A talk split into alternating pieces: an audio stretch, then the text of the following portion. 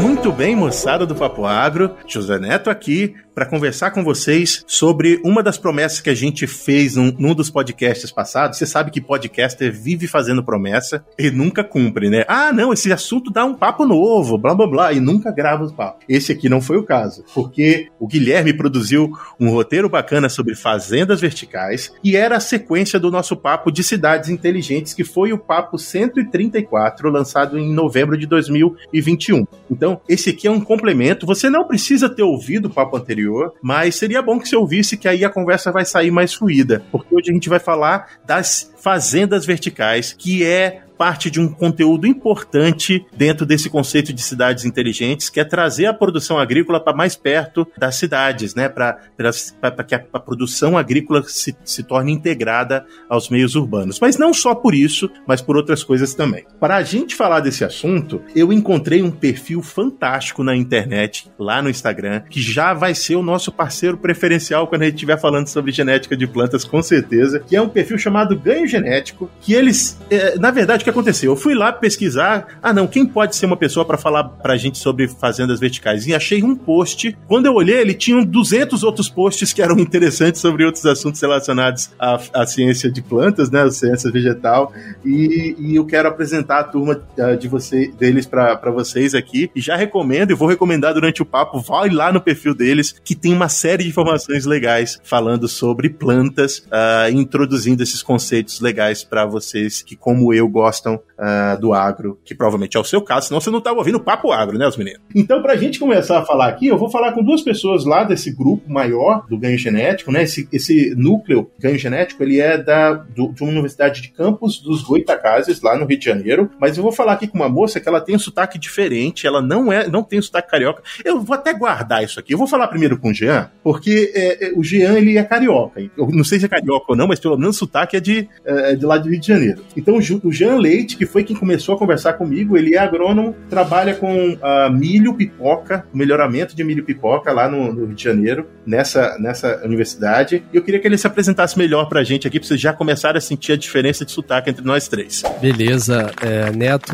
muito obrigado aqui pela oportunidade né, da gente falar aqui, apresentar um pouco do nosso trabalho que é feito lá no Núcleo de Estudos Ganho Genético, né? É, eu sou o Jean Torres Leite, né? Eu sou agrônomo, é, mestre em genética e melhoramento de plantas e doutorando é, do curso de genética e melhoramento de plantas da Universidade Estadual do Norte Fluminense da C. Ribeiro, é, a UENF que ela fica em Campos dos Goitacazes, como você mesmo falou, no estado do Rio de Janeiro. Ah, legal. Indian, você tá, você tá em qual, qual, é, qual a etapa do, do, do doutorado que você tá? É, eu estou no último ano de doutorado, né? Estou concluindo agora é, a escrita da minha, da minha tese. Eu já rodei todos os meus dados e estou concluindo. Eu a, acredito que eu vou concluir até dezembro o meu doutorado. Bacana. E quanto que o teu trabalho depende de casa de vegetação, cara? O meu trabalho, ele é feito a campo. É, no entanto, é, no meu mestrado, eu fiz um trabalho em casa de vegetação, né, em cultivo protegido, e foi muito importante para eu avaliar é, e entender um pouco mais sobre a fisiologia e também o sistema radicular das plantas.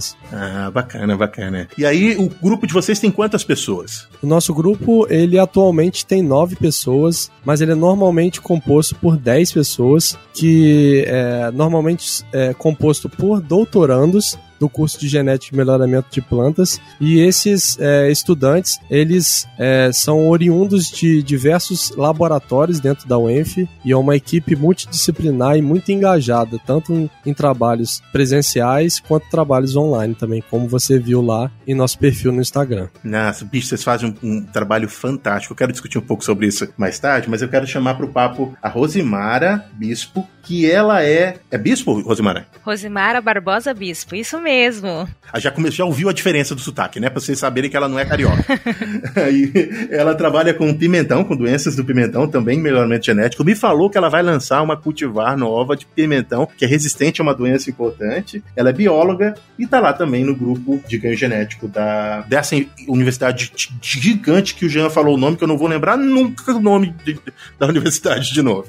Opa, obrigada. É, eu sou Rosimara Barbosa Bispo, eu sou bióloga, assim como você já mencionou, é formada pela Universidade do Estado do Mato Grosso. É, sou mestre em genética e melhoramento de plantas aqui pela UENF e atualmente sou doutoranda também em genética e melhoramento de planta aqui na Universidade Estadual do Norte Fluminense. E eu trabalho com resistência à doença em pimentas e pimentões. E a gente está finalizando o programa de melhoramento que visa a resistência à antracnose, como você mencionou, né? Essa doença ela é de grande importância, né, na cultura. Não existe nenhum controle químico, né, capaz de, de combater essa doença e os que são utilizados é, não são efetivos. Então, a importância da, da gente desenvolver uma cultivar que seja resistente é, se dá por esse motivo. A gente vai acabar contribuindo para uma produção mais sustentável, é, sem o uso de, do controle químico e também contribuir para a saúde humana, né? Diminuindo a ingestão né, dos consumidores desses alimentos que às vezes pode conter ali é, resíduos ainda desses produtos químicos. Então, o nosso trabalho é de grande importância e, se Deus quiser, no ano que vem a gente vai conseguir concluir e lançar essa cultivar de, de pimentão resistente à antracnose. Ah, bacana, bacana.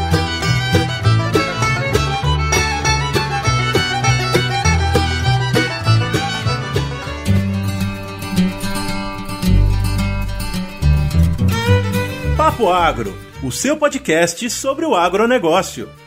Um oferecimento Stoller. Isso é inovação, isso é Stoller.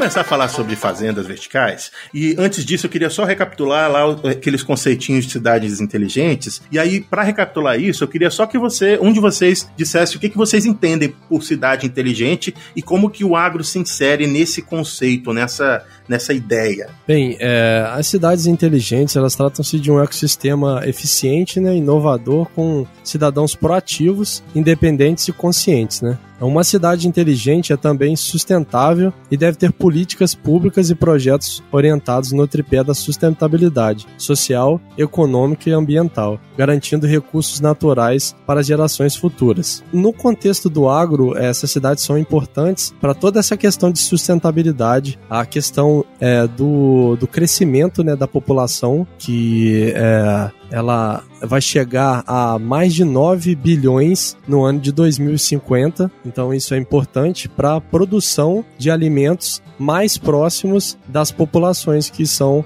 as consumidoras desses alimentos. E olha só, como, como que a, a fazenda vertical ela traz algo de positivo? A gente falou que a, ela vai a, ser capaz de produzir o alimento próximo dessas pessoas e falou também que a população está crescendo nas cidades. Mas qual é a vantagem de, de se ter uma fazenda vertical? E aí a gente já vai começar a entrar nos conceitos, né? O que, que é a fazenda vertical e por que, que ela é vantajosa para se ter dentro dos centros urbanos? Ok. Olha só, imagine vocês chegando em um mercado de bairro e encontrar seus vegetais e frutas prediletos mais frescos, bonitos e cheirosos. E além disso, imagine que esses alimentos são produzidos no próprio mercado ou em um prédio próximo a ele. Para algumas culturas, isso parece inacreditável, mas essa realidade vem sendo mudada nos últimos anos. Além de fornecer produtos locais frescos, as fazendas verticais podem ajudar a aumentar a produção de alimentos e expandir as operações agrícolas, já que, como Jean mencionou, a população mundial deve ultrapassar 9 bilhões até 2050. E neste mesmo ano, espera-se que duas em cada três pessoas vivam em áreas urbanas. Produzir verduras e legumes frescos perto dessas populações urbanas podem ajudar a atender a crescente demanda global de alimentos de maneira ambientalmente responsável e sustentável, reduzindo assim as cadeias de distribuição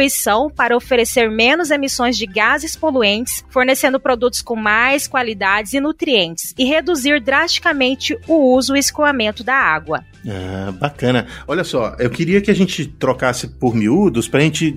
Vamos, vamos dizer que agora chegou uma pessoa que nunca viu uma fazenda vertical e ela enxerga um prédio dentro da. do lado do supermercado, ou dentro da universidade, ou ao lado da escola que ele, que ele, que ele estuda, e aquele prédio tem aquelas, aquelas janelas de vidro e ele conseguiu ver umas luzes diferentes e um monte de planta lá. Vamos descrever qual é a experiência de se ver uma fazenda vertical. Alguém consegue descrever para mim? Sim Sim, claro. É, Neto, é, as fazendas verticais elas são instalações é, urbanas, né? É, então é, elas ficam dentro desses prédios e eles, é, sobretudo, para produzir culturas como vegetais e frutas, é, e elas são cultivadas em prateleiras verticais. Essas prateleiras elas podem ser é, unitárias ou elas podem ser também várias prateleiras e elas podem ser suspensas ou fixas ao chão. E aí é, a gente tem uma mudança nesse cultivo. Ao invés de linhas horizontais, como é tradicionalmente feito, é, o cultivo né, dessas culturas, tanto em campo quanto em casa de vegetação, do cultivo protegido, elas são feitas em prateleiras verticais, que isso otimiza muito é,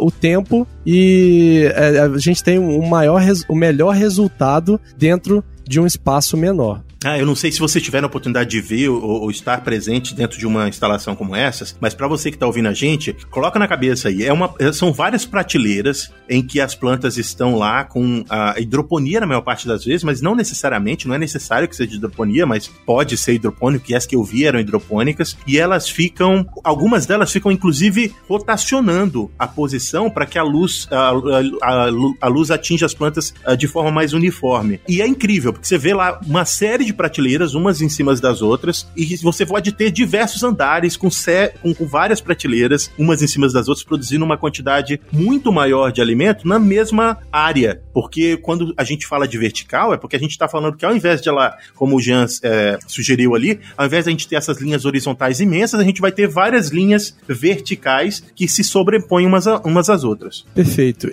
Então, é, nós temos é, dentro das, das, das fazendas verticais quatro pontos pontos críticos para a gente entender como elas funcionam. Funcionam, né? É, nós temos é, a questão do espaço físico, como você é, mencionou a questão das prateleiras são verticais é, e tem esse melhor aproveitamento do espaço físico. É, nós temos a questão da iluminação, que é muito importante dentro desse contexto, tanto é, em espectro de luz quanto na questão de intensidade luminosa e horas de claro e horas de escuro. Nós temos o desenvolvimento médio dessa cultura, ela pode ser de porte mais alto, porte mais baixo, e nós temos também a questão da sustentabilidade dos recursos, ou seja, o quanto que você vai utilizar de água, de nutrientes é, e outros recursos para o desenvolvimento das plantas. Outro ponto importante aqui dentro da, das fazendas verticais é que elas utilizam até 95% a menos de água quando comparados a cultivos tradicionais. Cara, eu ia te perguntar isso agora, Jean. Bom, é, a gente está falando aqui de fazendas que elas são ah, 100% hidroponia ou não? Ou, ou, ou isso inclui também as fazendas que não usam hidroponia?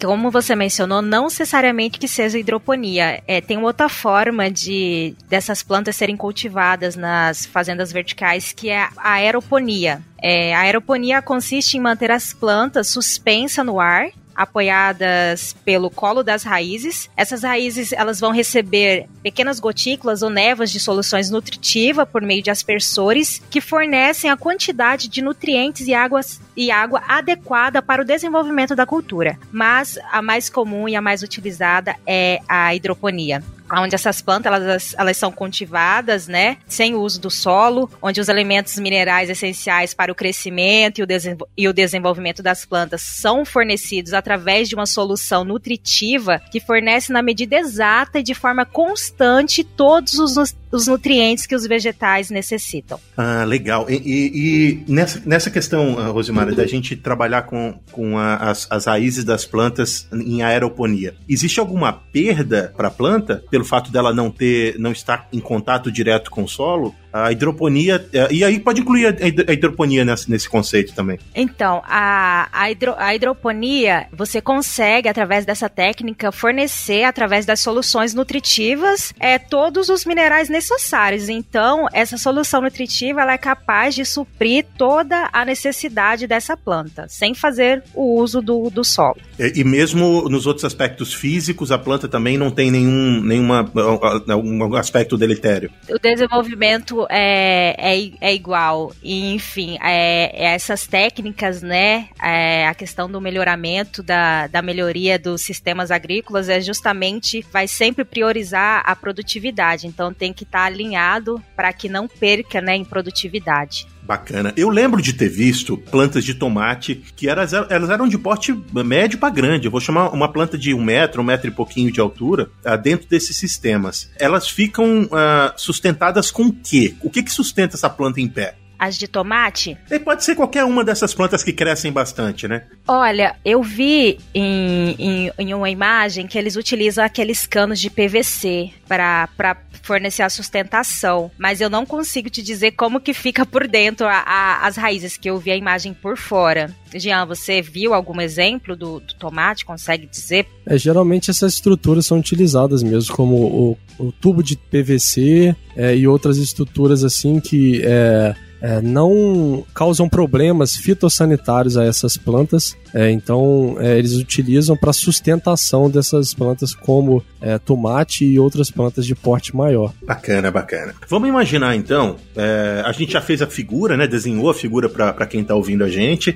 Espero que eles tenham entendido. Grande parte dessas, desses prédios, eles têm uma, luminos, uma iluminação diferente, cor diferente da que a gente costuma ter dentro de casa. E em geral, ela é rosa. Isso acaba levando as pessoas a chamar esses prédios de pink houses, porque né, do inglês é porque a, como a iluminação ela é rosa, acaba levando para esse conceito de pink house. Por que, que essa cor é diferente lá dentro? É, e aí já ligando para os estudos de fisiologia, né? É a mesma coisa que uma câmera daqueles leitores de, de fotossíntese que a gente utiliza no campo. Por que, que a gente usa uma, né, uma cor diferente de luz nessas fazendas verticais. Então, sobre essa questão é, é, de fotossíntese fisiológica, né, é, nós utilizamos, geralmente é, é utilizado essa cor porque ela é uma cor que é fotossinteticamente mais eficiente. Ou seja, expondo as plantas a uma cor é, violeta ou rosa, como você mesmo falou, as plantas conseguem desenvolver ali o sistema é, fotossintético é, de forma mais eficiente, ou seja, produzir mais massa seca, mais massa verde com a mesma é, intensidade luminosa, só que mudando o espectro de luz, como você mencionou, a luz rosa. Ah, bacana. Aqui eu posso citar também outros espectros de luz, como a luz azul, que ela é utilizada também em alguns vegetais, como a couve, é, ela induz a maior produção de zeaxantina, que é um, é um pigmento acessório é, dentro das plantas e elas são importantes é, para algumas doenças. Esses pigmentos são importantes, são focados nesses alimentos, assim, eles são é, focados para uma alimentação é, relacionada com alguma tratamento de alguma doença e tudo mais. Ah, bacana, bacana. Olha só, eu queria aí voltando para o uso de recursos, né? Novamente, quando a gente estava falando de uh, cidades inteligentes, a gente estava falando que a sustentabilidade é importante. Então, meu amigo ouvinte, uh, a luz que a gente recebe, essa luz branca ou a luz amarelada, essa luz do dia a dia que a gente recebe todos os dias, ela tem uma série de bandas e algumas delas são importantes para a planta e a outra não. E todas elas gastam energia. Qual é a, a intenção de se usar uh, uma luz específica? É utilizar a energia necessária para produzir essa luz de forma sustentável. Ao invés de você entregar para a planta um monte de radiação que não é necessária para a fotossíntese, as pessoas focam o uso de energia, o uso energético da estrutura da fazenda vertical, em vez de gastar essa energia para colocar uma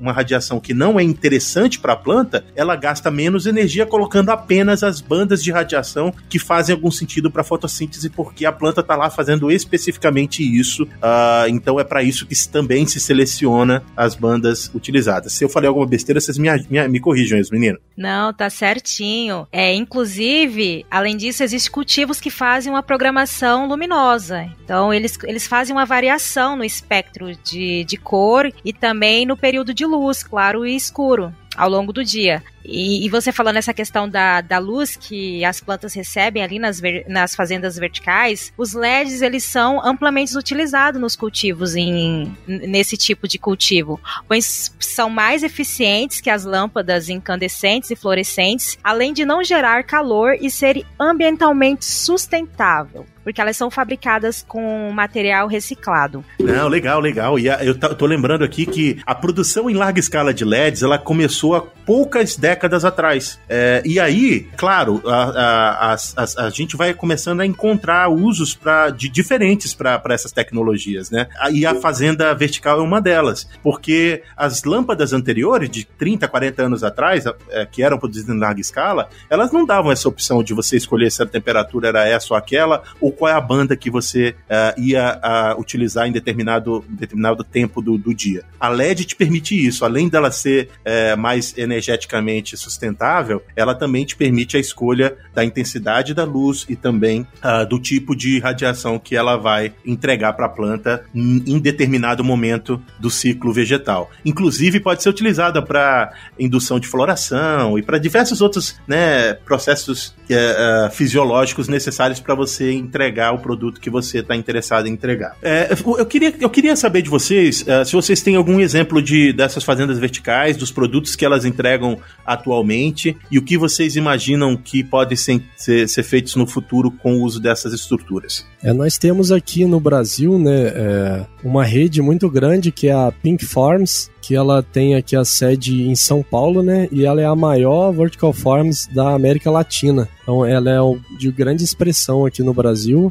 e ela entrega é, geralmente hortaliças e frutas para uma rede bem grande assim de, de mercados. É, essas, é, essas vertical farms elas ainda produzem uma quantidade pequena de produtos porque elas estão ainda é, estabilizando os seus sistemas, é, melhorando os seus sistemas para uma produção é, maior e também barateando esse sistema para esse produto final chegar num valor mais baixo para o consumidor final. É, nós temos outras também é, empresas que trabalham com essas vertical farms. A gente pode citar aqui empresas a, a, internacionais como a Aeroforms, a GP Solution, a Plenty, Bowery Farm, a Bright Farms, a Gotham Greens e a Iron Ox, que elas são empresas também que trabalham sempre com essas hortaliças é, e também frutas. Bacana. É, eu estava lembrando, bom, você falou de algumas empresas internacionais. Aqui nos Estados Unidos, uh, como a gente tem metade do país aqui que pega, que tem um inverno bastante severo,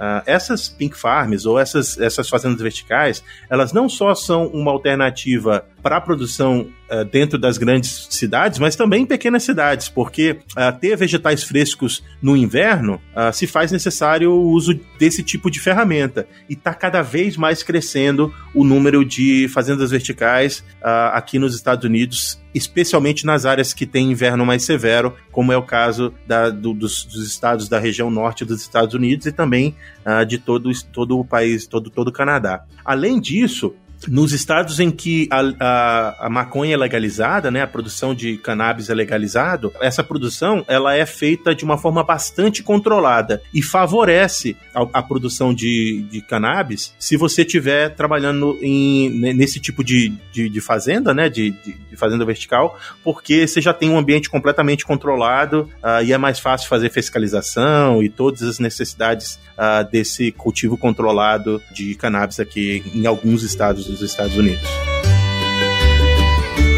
Muito bem, muito bem. É hora de lembrar você da nossa parceria com a Stoller do Brasil. Você sabia que a Stoller do Brasil tem um podcast? Pois é, o podcast deles é chamado Campo On e traz uma série de episódios e papos legais, aprofundando o conhecimento que você precisa para incrementar a produtividade das lavouras que você está envolvido. Então, vá lá no seu agregador de podcast favorito e procure por Campo On o podcast da Stoller e fique bem informado sobre as principais tecnologias do agronegócio. Pois é, moçada, a gente tá quase chegando no final. Antes da gente passar pro resumo do papo, eu queria saber de vocês quais os produtos. E aí eu quero saber que tipo de vegetal é mais produzido dentro dessas fazendas. E aí depois eu queria que, também que vocês falassem sobre as vantagens e desvantagens do uso desse tipo de sistema, tanto para o produtor como para o consumidor, se, se elas existirem. É, questão dos produtos que são mais desenvolvidos dentro das fazendas verticais são, logicamente, os vegetais, incluindo aí alface, couve, entre outros, e também algumas frutas, como tomate e, e outras. Então, folhosas e, essa, e, essa, e essas, essas vegetais que a gente cons consome na salada, é isso? Isso mesmo. É, alguma coisa mais, eh, Jean, que você lembre que, que é importante dentro desse, dessa, dessas fazendas? A gente tem não, não somente você citou aí também a cannabis e a gente tem outras também, é, outras culturas que, que podem ser é, colocadas nesse sistema que são interessantes para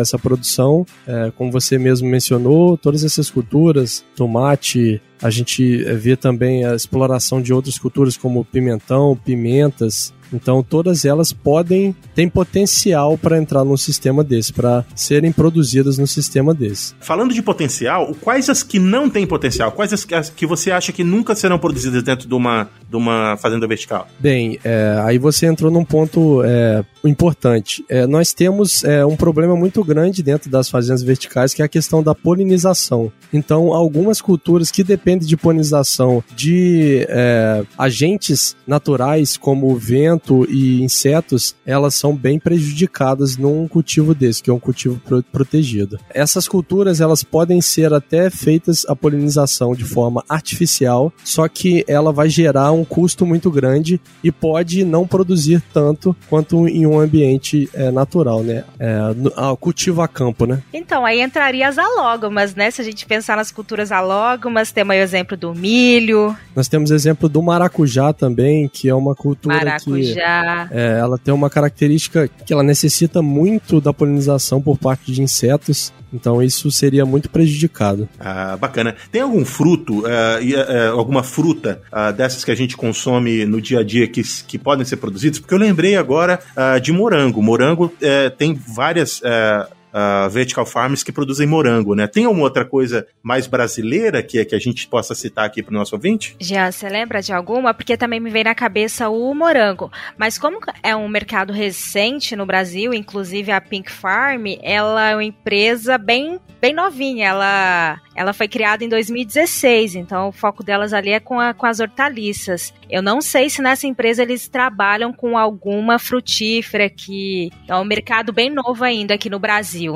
É, eu, eu, imagino também que, que existe, existem limitações uh, no que diz respeito até a, ao ciclo das culturas, né? É, eu imagino que você não vai querer também ter uh, numa fazenda vertical uma planta que precise de dois, três anos para iniciar a frutificação, porque isso não vai fazer sentido. Mas enfim, isso fica para aquela segunda pergunta que é sobre as vantagens e desvantagens do sistema. Bem, então, é, passando para essa segunda pergunta, ô, Neto, é, nós temos aqui como vantagem né, desse sistema das é, fazendas verticais, o plano para lidar com, com futuras demandas de alimentos, né? Visto que é, em 2050 a população mundial será de mais de 9 bilhões. Então, nós temos a possibilidade de produzir mais alimentos e também que esses alimentos sejam produzidos mais próximos da população que vai consumir esses alimentos. Como outra vantagem, nós temos também que ele permite que as, que as culturas cresçam durante todo o ano. Como você mesmo mencionou, é, nos Estados Unidos a gente tem esse problema com a situação do inverno que impossibilita a produção de culturas a campo. Então, isso é muito importante para a gente produzir essas culturas em cultivo prote protegido. É, outra vantagem também é o menor uso de água em relação aos cultivos tradicionais. É, em alguma situação chega usar menos, né, 95% de água. É, o clima também ele não afeta o desenvolvimento dessas culturas, porque todos esses, esses fatores climáticos eles são controlados, né? Questão de tempo temperatura, umidade relativa, luminosidade e também a questão atmosférica, né, que é, o CO2 é muito importante para o desenvolvimento das plantas. A maior produção de culturas orgânicas também, que ganha o mercado, você consegue agregar mais valor a essas culturas. E também nós temos aqui a menor exposição das, de plantas a pragas e doenças e também a produtos químicos. É, bacana, bacana. Então são várias vantagens. É, eu, e a gente tende a falar mais das vantagens mesmo, né? Eu vou apertar vocês para falar de desvantagem aqui, então. E, e, vamos sair um pouco da, do, do, né, da, do mundo perfeito e vamos pensar o que, que é ruim. O que, que pode ser ruim uh, nesse tipo de sistema? Mão de obra, por exemplo? É fácil encontrar mão de obra para isso? Uh, ou, por exemplo, o porte da planta é limitado porque você não pode ter, sei lá, um, uma planta de milho de 2 metros de altura dentro de um lugar rodando eh, em, várias, em várias prateleiras? O que, que vocês me dizem sobre esses aspectos? É isso mesmo, José. A questão da mão de obra tecnificada e mais cara, ela contribui muito para a desvantagem da utilização na implementação dessa técnica, porque aí vai exigir um conhecimento, né, prático da, da pessoa, então ela precisa se especializar, fazer um curso, para ter o conhecimento de toda essa questão de, de controle ambiental, de como lidar com, com a implementação desse sistema e a questão do porte da planta também. E aí entra os programas de melhoramento que trabalham no sentido de desenvolver culturas que apresentam, né, é, menor porte mas que mantém a sua produtividade. Mas uma das desvantagens é que essas culturas que têm o maior porte, que nem você mencionou do milho, é, é bem complicado, né, para essas culturas serem implementadas com a maior facilidade. Então, é, a demanda aí do, do espaço será bem maior. Então, é, essa é uma das desvantagens. Então, as culturas que têm o maior porte realmente é, são mais difíceis de serem implantadas. E também a alta dependência do sistema para otimização do cultivo, além da energia elétrica, porque você pensa bem, se ocorre um evento de, de apagão, pane elétrica, o sistema todo é controlado por, por, por energia elétrica. Então a gente tem que pensar nessa desvantagem. Se não tiver um gerador ali para estar alimentando a estrutura, então pode ser uma, uma grande desvantagem, né? E acarretar em grandes perdas. Rapaz, eu não tinha pensado nisso, viu, viu Rosemar? É, é realmente muito importante. É, você imagina, dá um apagão de três dias, você não tem como é, colocar água na raiz da planta que está exposta ao, ao, ar, morreu, né? Acabou. Em, em, em, sei lá, em quantas horas, algumas plantas em algumas horas vão morrer, né? Isso mesmo. Muito bem, você que está ouvindo o Papo Agro, quero dar uma paradinha aqui para lembrar você que a gente está em todas as redes sociais, como Papo Agro, e se você quiser encontrar com a gente no Instagram, que é onde a gente fala mais com vocês, é Papo Agro Podcast. E se você quiser seguir a gente para ficar antenado de cada novo episódio no seu aplicativo de podcast favorito, é só procurar como, Kézia Maria? É só procurar por Papo Agro separado. Muito bem, segue a gente na plataforma de podcast que você ouve, que aí toda semana você vai ser informado informado quando um novo episódio sair. papo bom, mas a gente tem que chegar até o fim. Agora a gente tem o resumo do papo, que é um, um, um, quadro que a gente tem aqui que finaliza a conversa com uma pergunta que, que pode resumir toda, todos os conceitos que a gente abordou. Eu vou tentar resumir isso fazendo vocês produzirem. Vocês já, so, já foram fazendeiro? Algum de vocês produziu alguma coisa na vida? Já, com certeza. Meus pais são agricultores, lá no norte do Mato Grosso. Os meus também. Então, então os dois aqui estão preparados, então. Eu quero agora que vocês me digam o que que você precisa para produzir, para ter a sua vertical farm ou para produzir a sua, a sua, o seu vegetal preferido num cultivo protegido. E para isso eu quero que vocês escolham uma planta para produzir. Me diga aí, eu vou produzir essa planta e para isso eu vou precisar disso, disso, disso e disso. E esse é o resumo do papo. Resumo do papo. Então, José, eu, fazendeira, morando lá no Mato Grosso, na minha fazenda, na minha fazenda vertical, sabe o que eu iria produzir? Pimentão, claro. Cebolinha verde. Ah, pensei Oi? que fosse pimentão. Não, cebolinha verde, porque é um tempero muito utilizado. Você vai preparar um prato, uma salada, você tempera com que é cebolinha verde. Então, olha só, você consegue produzir ela utilizando a hidroponia. O espaço também que ela ocupa é relativamente menor, né? Você consegue colocar é, as plantas, as bandejas em prateleiras. E eu acredito que eu consigo controlar a temperatura, luminosidade, fornecer todo esse controle é, ambiental, esse controle externo, para favorecer um bom desenvolvimento da cultura nesse sistema. E isso é porque eu estou iniciando, que depois eu pretendo expandir e ir para outras verduras, como alface, couve, rúcula, aí só vou bombar. Ah, não, mas eu pensei que você ia falar que você ia produzir o pimentão com resistência à antraquinose, ué, eu já, você tá perdendo tempo, eu quero a semente, não, eu vou, eu vou ser o fazendeiro do pimentão.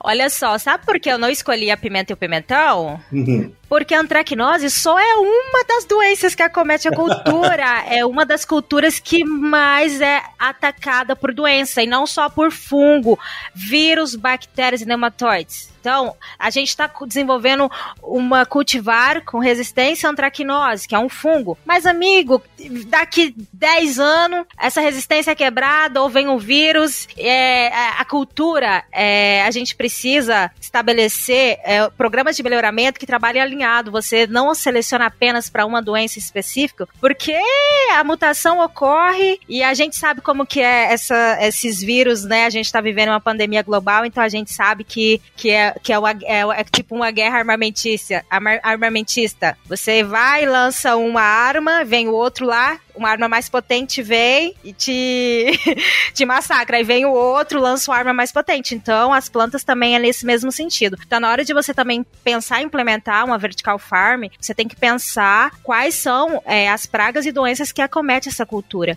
Porque a antracnose, ela. É, o fungo fungo ele se desenvolve em altas temperaturas e alta umidade. Então você precisa ter atenção na hora de cultivar esse sistema protegido para não favorecer o surgimento desse tipo de doença. Agora eu botei fé na fazendeira, viu? Agora porque pensar no dinheiro é importante, não é só pensar em produzir, não.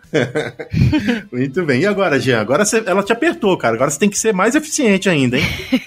você não precisa ser concorrente também, não, viu? Não, não. É, não, a gente busca outro nicho.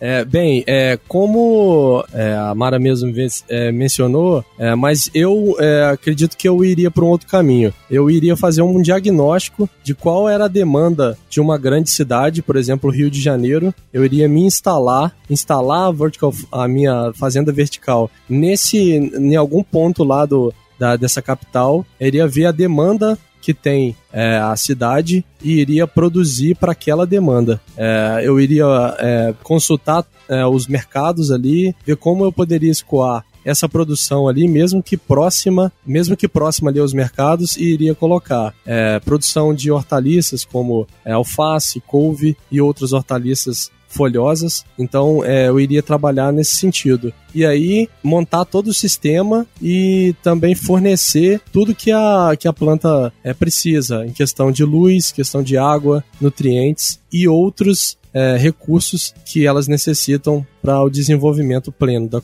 das culturas. Caramba, você não vai meter um milho nesse negócio, não? Ah, eu queria milho também, um milho de pipoca, moço, milho verde. Se isso for uma demanda da cidade, com certeza a gente vai colocar lá. O milho de pipoca gourmet, que a gente tem, às vezes, essa demanda, é, tanto os, é, os mercados quanto também a, os cinemas da cidade, que eles demandam esse milho de pipoca para a sessão de, de cinema, né? Os filmes. Ah, então beleza. Então é, começou a entrar o empreendedor aqui também. E aí, José, quem leva melhor nessa? Eu ou o Jean? Eu acho que vocês têm que morar perto um do outro para eu ir visitar as duas fazendas, porque só depois de visitar que eu vou dizer. Tá bom, então.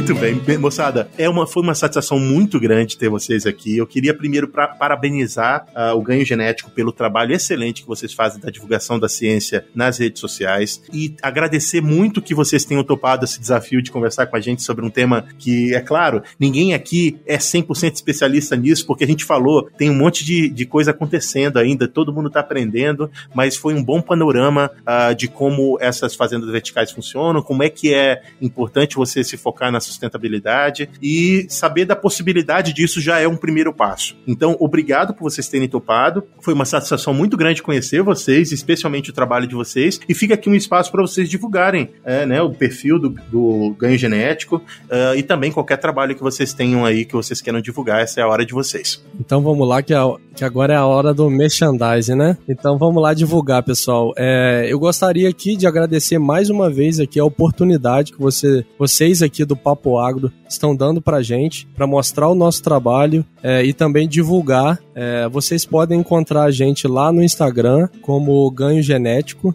no Facebook também, de forma igual. É, nós temos também um canal no YouTube que a gente está sempre postando palestras, vídeos, sempre focados nas ciências agrárias é, e também na genética e melhoramento de plantas. Nós temos palestras com pesquisadores renomados do Brasil e também é, de outros países do mundo. É, eu gostaria também de divulgar aqui que nós estamos com é, um ciclo de palestras chamado Jornada Corporativa, em parceria com o Núcleo de Estudos é, Germinação. É, nós teremos é, quatro eventos desse, desse ciclo, e isso é importante que nós vamos trabalhar temas importantes como é, construção de currículo, hard e soft skills importantes para o mercado corporativo, entre outros temas importantes para o desenvolvimento de sua carreira. É, eu também queria deixar aqui é, a divulgação de um simpósio que nós faremos dia 27 e 28 de maio, que será o nosso quarto simpósio internacional de atualização em genética e melhoramento de plantas. Nós teremos como tema tema como o melhoramento de plantas tem contribuído para a segurança alimentar global, que é um tema muito interessante que acredito que para todos que, que vão ouvir o podcast, eu acho que é muito interessante para todos. É, e deixar aí o convite é, e nos colocar também à disposição para vocês. Se vocês quiserem conversar sobre outros assuntos, a gente fica à disposição também aqui para vocês. Se for pelo Papo Agro, já tem uma lista de coisas que eu quero conversar com ganho genético, tá? Mas também para o nosso ouvinte. Vai ser um prazer. É, beleza. Rosimara, você tem alguma, algum projeto que você queira divulgar também? Quer dizer seu tchau? Ah, vou dizer sim. O Jean já fez o trabalho de casa certinho, divulgou o ganho genético. E eu aproveito para divulgar também o Intergen, que é um grupo de estudos composto por diferentes grupos de várias regiões do Brasil que trabalham com genética e melhoramento de plantas. É, no momento, a gente tem representantes de sete universidades. E o Intergen, é, ele trabalha com essa questão de aproximar os estudantes da, das, das diferentes universidades do Brasil para dis discutir temas na área de genética e melhoramento de plantas. Então, quem quiser acompanhar também o Intergen lá no Instagram, no LinkedIn. É só acessar as contas e, e seguir também o, é, essas redes sociais, porque é um grupo que está crescendo e a gente sempre divulga a questão de, da ciência. E se tiver grupos que queiram integrar o Intergen, que trabalham né, na área de genética e melhoramento de plantas, é só entrar em contato com a gente, porque a gente está aberto a receber novos grupos. Muito bem. Papo bacana sobre fazendas verticais, sobre genética, sobre uso de, de tecnologias. Eu sempre gosto desse tipo de papo aqui. E você, ouvinte do Papo Agro, que chegou até o final, sabe que a gente está aqui toda semana, cada vez com um tema diferente, sempre trazendo informação para você da melhor forma possível, dessa forma descontraída que a gente trata o agro, porque ele tem que ser assim, tratado dessa forma, porque isso aproxima a gente dele. Por enquanto, um abraço para quem de abraço, um beijo para quem de beijo. Tchau!